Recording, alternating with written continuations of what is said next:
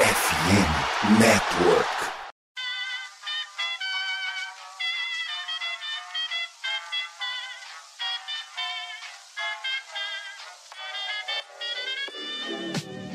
Mais uma rebatida forte. E ela tá fora daqui! Uau! E ela disse adeus! É home run! Aquele abraço! E aí, galera, tudo bem? Como é que vocês estão? Começando a partir de agora mais um episódio do meu, do seu, do nosso Rebatida Podcast Baseball. É, episódio de Spring Training para vocês, o Rebatida Podcast, que é o podcast mais recomendado do beisebol na categoria, tanto do Spotify, do Deezer, do iTunes, do Google Podcast. A gente fica muito orgulhoso por isso. Fazemos parte da FE Network entregamos para vocês, principalmente a partir desta semana, dois episódios. Todo final de semana a gente grava um, solta na segunda-feira e a galera do meio de semana também chega abrindo os trabalhos no sexto. Então é isso, duas edições, duas equipes, a mesma qualidade e o mesmo amor ao beisebol. Eu sou o Thiago Cordeiro, quero convidar você para conhecer as nossas redes ditas sociais do Rebatida Podcast, arroba Rebatida Podcast, tanto no Twitter como também no Instagram.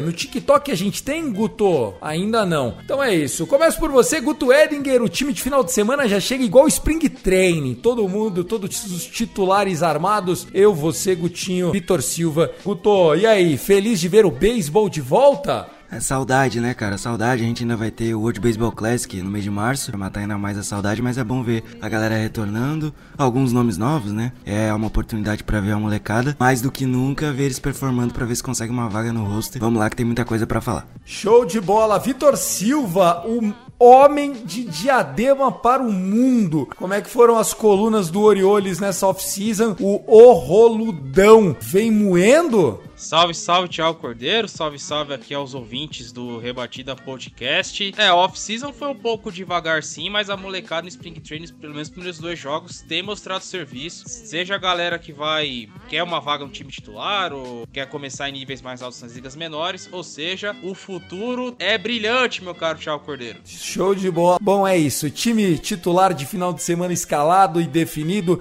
Muito obrigado pela sua audiência. A FN Network tem a nossa parceria perene com a Esporte América. A Esporte América, que é a única loja licenciada pela NFL no Brasil. E não é só a NFL, não. As quatro Major Ligas né, americanas estão lá. E você tem cinco lojas físicas, inclusive uma em Curitiba, que é linda. Tem no Rio de Janeiro também. Aliás, a de Curitiba tem até a camisa do Tom Brady, velho. Que ele usou tal. Bem da hora, bem da hora mesmo. Ainda dos tempos de Patriots. E você pode comprar também Esporte América no link da descrição desse episódio usando FNN10. É o nosso combão de 10% de desconto. Gostou? Então vem com a gente na edição da Luke Zanganelli. Começou o Rebatida 224.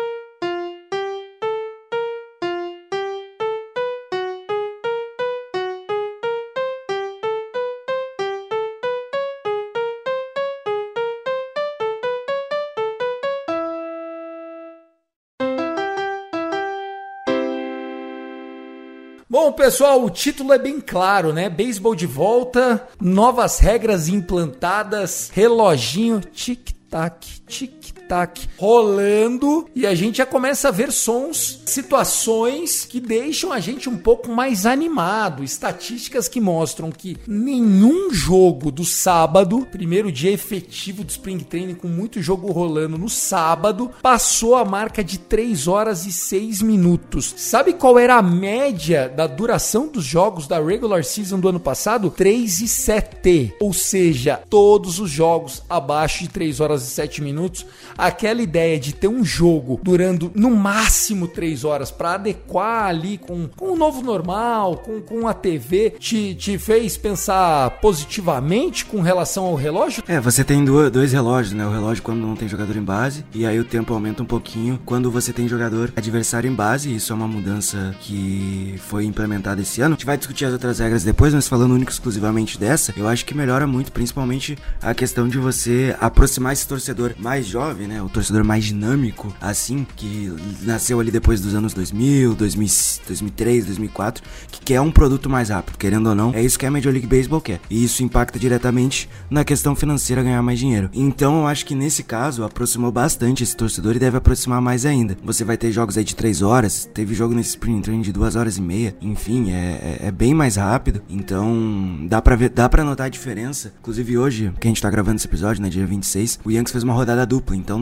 deu pra ver bastante diferença, assim, de um jogo pro outro, ainda mais com esse pitch clock. É, os jogos começaram quase no mesmo horário, mas o, um jogo terminou bem antes, assim. A diferença não foi muito grande. Então, no geral, é realmente uma mudança que eu acho que vem para ficar aí e para trazer essa, essa torcida mais jovem, mais nova pra Major League Baseball, pra essa Major. Sim, verdade. Só pra, pra galera entender, isso já vinha sendo testado já nas ligas menores, já nas últimas temporadas. Eu já tinha acompanhado algumas partidas, né? O e eu, a gente faz parte do, do Show antes do Show, então a gente acaba vendo alguns jogos de ligas menores por tabela. E lá você já tinha essa experiência do pitch clock. Eu, no começo, eu ficava com o meu nariz torcido. Pitch clock, como é que isso iria afetar no jogo e tal? Mas aquela coisa, você só descobre de fato quando você vê e, e uma noção de como, de como é esse funcionamento dessa nova ferramenta. E vendo jogos nas ligas menores, você não via essa, essa diferença toda, assim. Era só uma questão de você estar tá mais situado, né? Questão do arremessador ter tempo para lançar, ou do rebatedor já ficar no, bearing, no, no Barriers Box, né? Com os americanos falam. Porque teve partida, por exemplo, do Spring Training que tava bases lotadas, dois eliminados, e o cara não pisou no, no Barriers Box, ficou tanto tempo descansando lá que estourou o tempo, e nisso é strike automático. E o jogo acabou empatado porque o jogador não tava é, situado com a regra. Mas isso tá no início ainda, a questão de jogadores se adaptarem, como todos os esportes acabam evoluindo. O Thiago pode até confirmar, porque já tivemos na época do vôlei dos anos 90, né, Thiagão? Quando você ia sacar e batia na fita, queimava e voltava o saque. Você não conseguiu o ponto logo de cara, você tinha que ter uma vantagem, e aí nessa vantagem tinha que pontuar pra pontuação começar. Os jogos estavam começando a demorar 5 horas, né? Porque para fazer 15 pontos era um drama. Daí a galera falou: não, vamos fazer o seguinte, não tem mais vantagem, vai até 25 e deu, é isso. E o jogo ficou muito melhor, né? O jogo ficou muito mais rápido, né? Isso, exato. Até no basquete, por exemplo. Não, não vou forçar tanto pra época dos anos 60, 70, mas eu vou forçar pro, pro basquetebol aniversário dos anos 80. Porque o que acontecia, meus amigos? Você não tinha o tempo para arremessar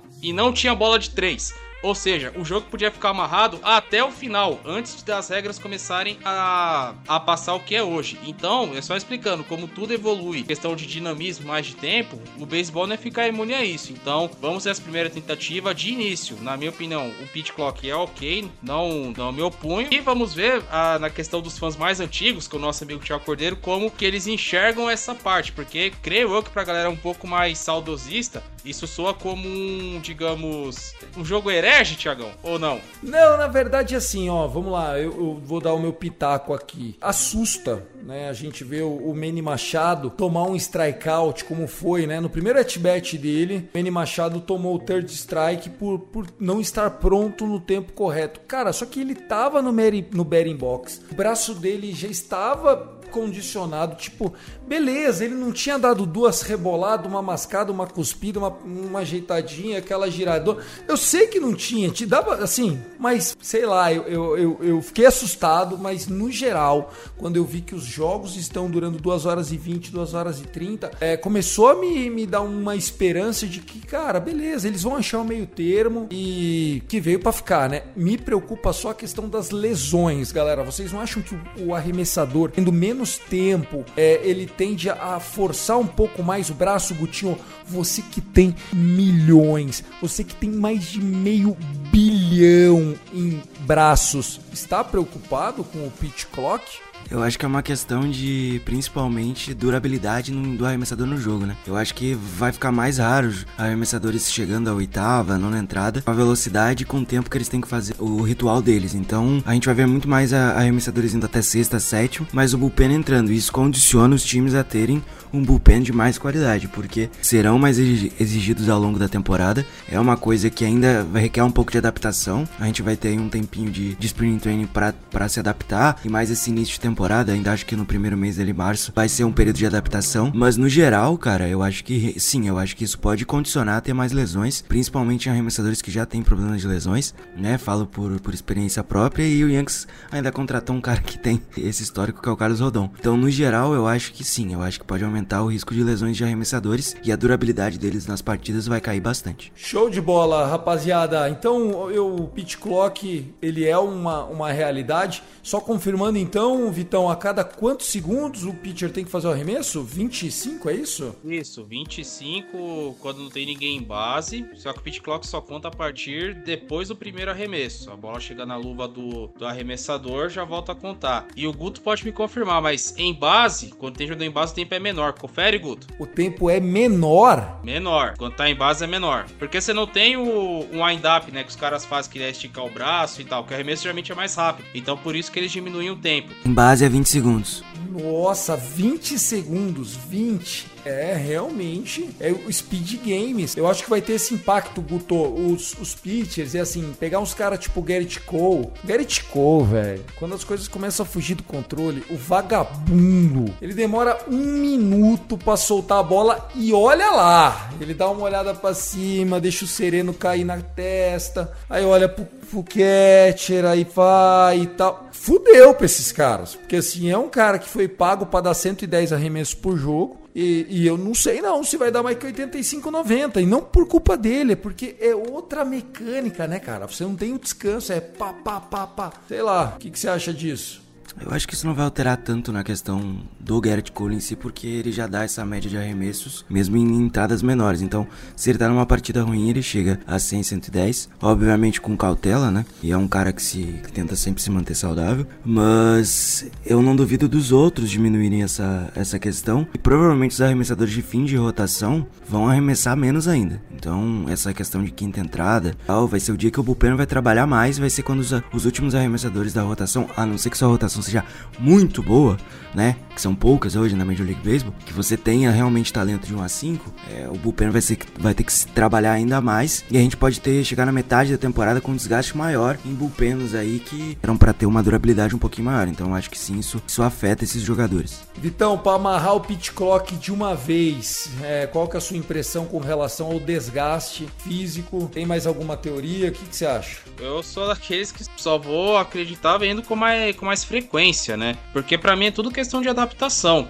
A gente pode até pegar lá atrás. Tinha arremessador que lançava 140 vezes por partida, pitchers que arremessavam 300 entradas uma temporada. Tudo isso foi diminuindo aos poucos para que você tivesse um corpo de arremessadores mais saudáveis. E, me, e mesmo assim, você ainda corre risco de ter, de ter lesões, né? Porque arremessador é uma coisa muito complicada. A gente tem um exemplo do Jacob DeGrom aí, que dois saíram seguidos, mais anos e anos que ele, que ele não consegue é, arremessar com consistência. Sempre tem alguma lesão. Isso já, já vem da era sem o, sem o pitch clock. Então, pra, na minha opinião, é tudo questão de adaptação. O meu caro Thiago Cordeiro, os arremessadores vão ter que se adaptar. Acho que quem deve se beneficiar muito vão ser os jogadores que já, já experimentaram isso nas ligas menores. Então, isso é, talvez não, não seja tão problemático para eles. E vamos deixar rolar para ver o que acontece. Estamos aqui três dias com, com a nova implementação do relógio. Vamos aguardar para ver. Perfeito, vamos aguardar para ver, até porque partidas não faltarão a partir de agora no Spring Training. Outra mudança que a gente tem que destacar, e aí, eu não sei, polêmicas à parte, fake news à parte, porque eu vi de tudo, né? É as novas bases, né? As bases aumentadas. Mandaram esses dias no grupo aí, eu olhei a basinha, assim, a base, e uma bazona. Eu falei, não, não é possível, não, não, não é possível. Aí os caras, oh, é fake, tal, é fake, tal. Aí mandaram a, mensagem, a, a, a imagem corrigida. A diferença nem é tanta. Fizeram muito carnaval por pouca coisa. O que, que vocês acharam? Eu achei uma diferença considerável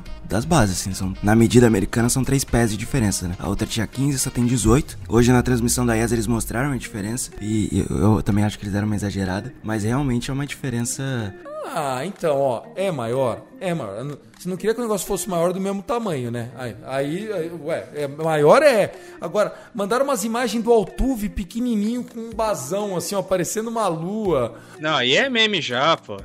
Não, eu sei, eu tô brincando, tô falando assim.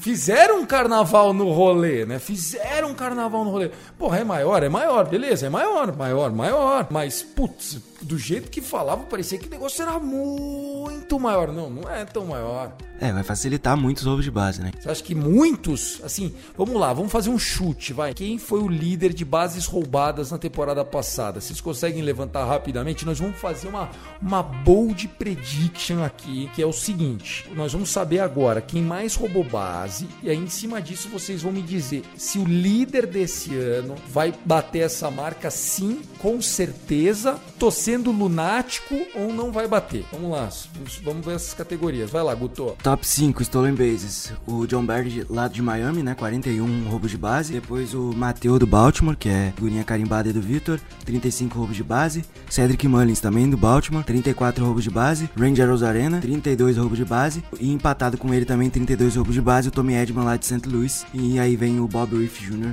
com 30 roubos de base, esse é o top 6 aí. Beleza. Então vamos lá, ó. O quem teve mais teve 41, tá? Óbvio, a gente não vai ter mais cara roubando 100 bases, como um cara do Dodgers lá bateu em 58, sei lá, o cara meteu 100 bases. Mas assim, você, Vitor, acha que o líder de stolen bases esse ano vai para 40 de novo ou pode chegar nos 50, por exemplo? Ah, cara, eu acho que bate 50 tranquilamente. Tranquilamente? Eu vou explicar por quê. Porque tem mais uma regra que a gente não comentou, que vai influenciar também, que é a regra do pick-off. Você não pode mais ficar dando pick-off pra primeira base toda hora para parar o jogo. É no máximo dois por at-bat. Ou seja, pro corredor vai ficar mais tranquilo, porque o pitcher não vai poder ficar mandando a bola direto na primeira base para poder travar o cara. Porque a gente já viu vários jogos que era 4, 5, 6 tentativas de pick-off até o primeiro arremesso contra o rebatedor. Então, com essa limitação também, é uma vantagem muito grande pro corredor, para que você tenha esse aumento em roubos de base. Então, para mim, essa galera que roubou 40, 30, para bater 50 com essas novas regras é tranquilo. E eu vou fazer uma polêmica aqui. Se fosse na época do Rick Henderson, era de 200 para mais. 200 roubos já é demais, cara. Eu tô achando assim que quem tiver mais, se bater 60, já mostra que o jogo mudou completamente, porque a gente vai ter um crescimento de 50% de um ano pro outro. Eu acho isso impensável, viu?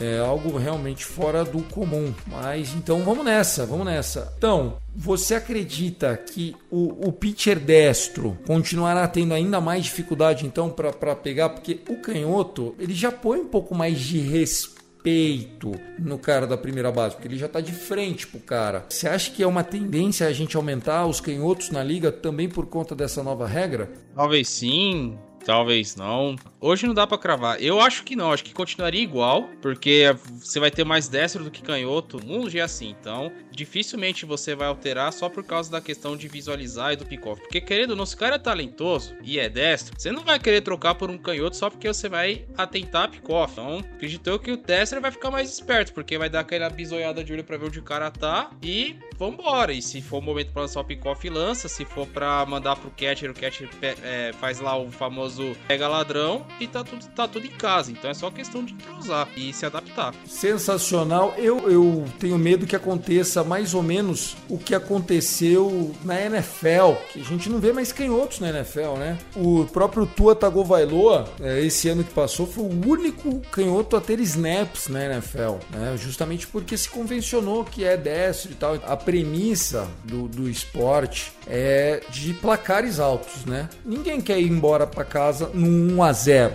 aquele 7 a 3 festivo pro seu time, dois, três home runs, faz você ficar um pouco mais feliz, sabe? Faz você você querer voltar, estilar o Oriolão, 3 a 1 magro. Ninguém merece, né? Em Camden Yards, né? Como é que é o nome do, do, do estádio agora que vocês, mataram o nome raiz? Não, o nome é o mesmo, não alterou. Tá certo. Ah, tá. Vocês não se venderam ao capitalismo, né? Entendi. Em Camden Yards lá, tranquilo, beleza. Porra, se for mais festivo, então assim, o pitcher tem que se lascar mesmo. Tem que ficar mais difícil pro cara. Pô, os caras já meteram as Juiced Balls pra ferrar o rebatedor. Proibiram o taco de cortiça do, do semissoça. Porra, e aí os caras, qualquer bagre hoje, qualquer bagre hoje manda 100 milhas. Qualquer bagre, bagre. Maluco é um bagre e ele manda 100 milhas. Pô, então vamos, vamos ferrar esses caras, entendeu? Se não, sei, eu sou a favor das mudanças. Falaram que eu era contra as mudanças, já tô sendo a favor das mudanças. Vi viva a nutelagem a, a, geração Z, sabe? Os jovens estão certos, é tipo TikTok, entendeu? Você tá a favor dessas mudanças, Vitão? Olha, a única das mudanças que eu não sou a favor é a questão de limitar o shift, cara. Aí é forçação de barra ainda mais para melhorar a questão de ataque, né? Você vai ter muito rebatedor, por exemplo, que também, se você precisar pro claro, era complicado, né? Porque você tinha lá o Joey Galo que não conseguia rebater pro campo oposto, por exemplo. Sempre é pull hitter, sempre, sempre o cara canhoto rebatendo pro lado direito. E você só posicionar a defesa para poder facilitar facilitar teu trabalho. É uma limitação e essas coisas eu particularmente não gosto, mas eu entendo que a liga vai tentar chamar atenção para melhorar a questão ofensiva, né? Então, com exceção dessa questão do shift, as demais para mim tranquilo, não vejo problema. Eu concordo, eu acho que o shift é um retrocesso. Até para o manager, é uma coisa a menos que o manager tem que pensar, e isso facilita ainda mais o trabalho dele, né? Então assim, eu acho que o shift é uma coisa que ajuda muito as defesas, e se você não consegue rebater por causa do shift, o problema não é meu, é seu que não tá treinando o suficiente para isso. Então, sinceramente, isso não deveria ser uma regra nova, isso nunca deveria ser mudado. Agora o resto eu tô de acordo. E sobre os roubos de base, eu acho que vai bater 60. Alguém vai bater 60 facilmente. Acima de 50 já, já é nítido. E 60 é facilmente, isso vai trazer aí a era de mais jogadores tendo atleticismo como principal característica. Vão ser buscados mais, mais desses jogadores, não só no draft, mas nas ligas de fora, no draft internacional também, né? Que, draft internacional é uma maneira de falar, mas assinar com os prospects internacionais que têm um atleticismo maior para poder percorrer melhor as bases, porque elas são maiores. E hoje você vai precisar de jogadores que consigam ser mais agressivos em base. É, até hoje no jogo do Yankees, o Volpe roubou a segunda base, depois roubou a terceira base e anotou corrida por causa disso foi por causa disso. Então acho que isso vai, vai ser uma mudança contínua aí no esporte. Falou de maneira decidida, né, o Gutinho, com relação ao atleticismo. Deixa eu dar um spoiler aqui para quem não assistiu, até para incentivando você a, a, a, assistir, inclusive no YouTube mesmo, ou ouvir o Rebatida 223, o último episódio antes desse, é, que foi uma entrevista com o Paulo Orlando. O Paulo Orlando que jogou na MLB, foi campeão em 2015 com o Kansas City Royals. E aí eu perguntando para ele é, qual que era o maior diferencial que ele via nele, se era a defesa, ele falou, cara, na verdade a defesa é por conta da minha velocidade, né? Eu cheguei, o, o que eu conquistei foi com as minhas pernas, não foi tanto com o bastão. Então, assim, eu tinha uma capacidade atlética, eu sou muito rápido de tiro, então eu conseguia chegar nas bolas, é, e foi isso que me deu a oportunidade de conseguir ter um sucesso relativo na MLB. Não foi por conta do, de rebater. Inclusive, a galera que jogava comigo nas categorias de base aqui no Brasil falavam isso, falavam, cara, porra, e vê onde você chegou, porque, pô, rebater você não conseguia. Então, assim, isso que o Guto trouxe é, cara, real, tá ligado? Real. Pô, se tem um monte de nego rebatendo na Mendoza Line, você olha no time do Rays lá, é oito cara Mendoza Line, tá ligado? Pô, então pelo menos pega uns bagrão que corre, entendeu?